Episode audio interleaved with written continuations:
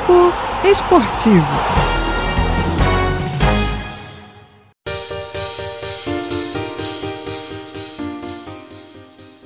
Após o sucesso da Copa do Mundo de Futebol Feminino de 2019, realizada na França, ficou evidente que a competição tem tudo para crescer e se tornar uma das mais rentáveis e acompanhadas em todo o mundo.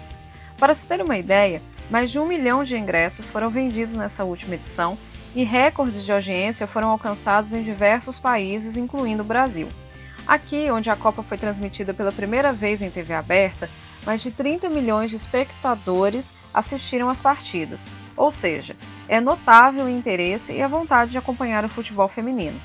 Não é à toa que o próximo Mundial, que acontecerá em 2023, já tem quatro candidatos para sediarem o evento: Brasil, Colômbia, Japão e a candidatura conjunta de Austrália e Nova Zelândia. Em dezembro de 2019, os países oficializaram junto à FIFA a intenção de trazer a Copa Feminina para seus campos, e agora em fevereiro acontecerão as expensões das federações candidatas. No Brasil, as visitas dos representantes da FIFA ocorrerão entre os dias 3 e 6 de fevereiro.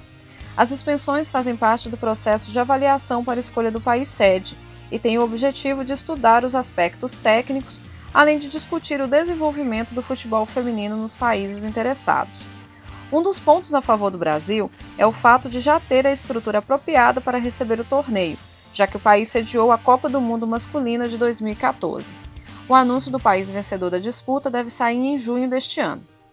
Mas por que vale a pena torcer para o Brasil ser escolhido? O primeiro motivo é que esse evento tem o potencial de nos aproximar da modalidade e abraçar de vez o futebol feminino. Além disso, a FIFA já anunciou que pretende investir alto nesse Mundial, que será o primeiro a ser disputado por 32 equipes, assim como já acontece na versão masculina.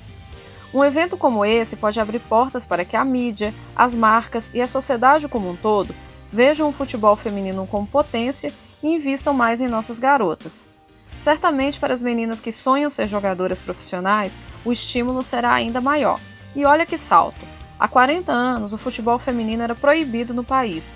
Agora temos a chance de receber aquele que será o maior evento da modalidade. Isso seria uma grande vitória e nossas mulheres merecem muito. A gente quer ver elas jogando de perto. Jordânia Souza para a Resenha Esportiva.